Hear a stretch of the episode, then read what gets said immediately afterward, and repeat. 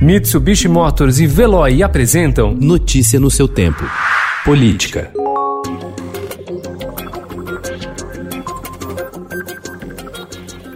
O presidente Jair Bolsonaro adotou uma série de medidas contraditórias com a bandeira do combate à corrupção, construindo o que integrantes do Centrão chamam de ambientes de garantia para coibir investigações incômodas aos aliados. Embora não ocupe o espaço que tinha no passado, quando comandava os principais ministérios, o bloco, formado por políticos de partidos alvejados pela Lava Jato, vê nas ações do presidente o atrativo para se opor a seu impeachment, uma ameaça permanente em um governo que vive em crise.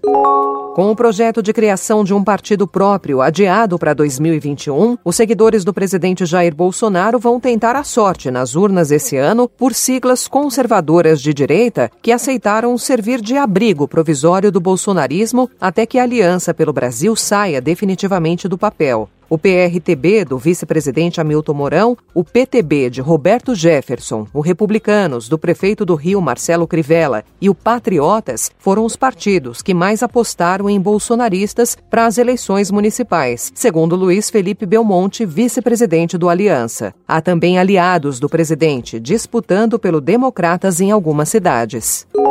O presidente Jair Bolsonaro disse ontem a apoiadores no Palácio da Alvorada que os votos que o elegeram há dois anos valerão até 2022. A declaração ocorre no momento em que o presidente é alvo de 48 pedidos de impeachment protocolados na Câmara, todos aguardando decisão do presidente da casa, Rodrigo Maia. Eu te acredito em vocês, vocês estão aqui do coração, fazem movimentos democráticos.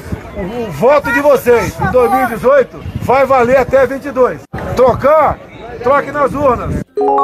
A ex-ministra do Meio Ambiente e ex-presidenciável Marina Silva afirmou em entrevista ao Estadão que não vai adiantar nada o vice-presidente Hamilton Mourão apresentar belos PowerPoints para convencer investidores do compromisso do Brasil com a preservação da Amazônia se Jair Bolsonaro mantiver a sua agenda de insanidades na área ambiental. Como exemplos de absurdos cometidos pelo presidente, ela citou a insistência de culpar indígenas e pequenos agricultores por queimadas na Amazônia e em minimizar a gravidade do desmatamento. Bolsonaro é o Jim Jones da destruição ambiental, disse Marina, comparando o presidente ao líder de uma seita que levou ao suicídio e assassinato em massa de centenas de seus membros na Guiana, no final dos anos 1970.